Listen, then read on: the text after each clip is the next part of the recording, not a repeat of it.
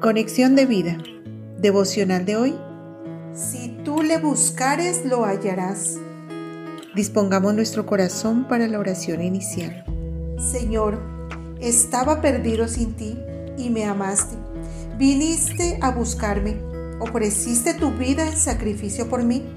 Anhelo tener un encuentro personal con aquel que sin yo merecerlo, me amó primero y se entregó por mí. Ahora leamos la palabra de Dios. Primera de Crónicas capítulo 28 versículo 9.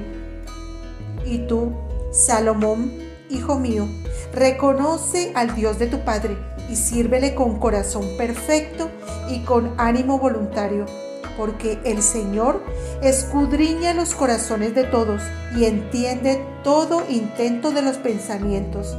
Si tú le buscares, lo hallarás, mas si lo dejares, Él te desechará para siempre.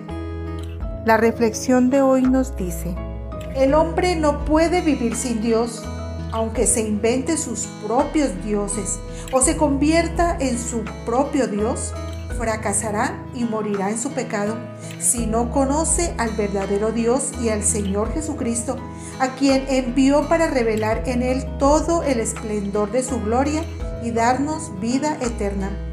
Juan 17:3. Y Él puede ser encontrado si le buscamos. Él no se ocultará de ninguno de nosotros si lo buscamos de manera personal. No es si lo merecemos o si compramos su favor, sino simplemente si le buscamos. Si lo buscamos de todo corazón, podremos encontrarle. Jeremías 29:13.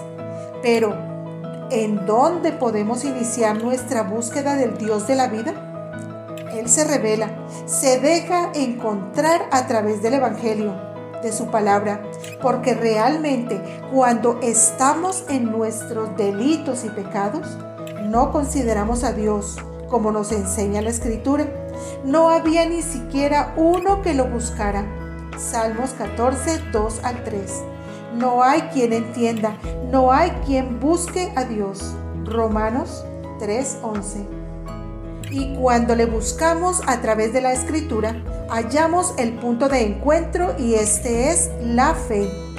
La palabra nos da la fe para tener un encuentro personal con Dios, porque ella nos enseña que es a través de Cristo y que sin esta fe es imposible agradar a Dios, porque es necesario que el que se acerca a Dios crea que le hay y que es galardonador de los que le buscan. Hebreos 11:6.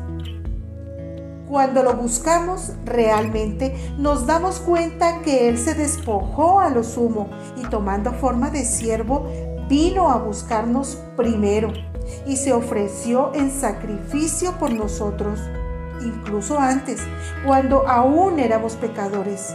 El inocente ofreció su vida por los culpables y vino a buscar y a salvar lo que se había perdido.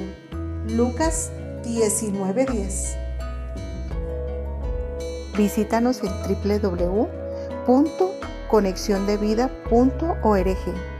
Descarga nuestras aplicaciones móviles y síguenos en nuestras redes sociales.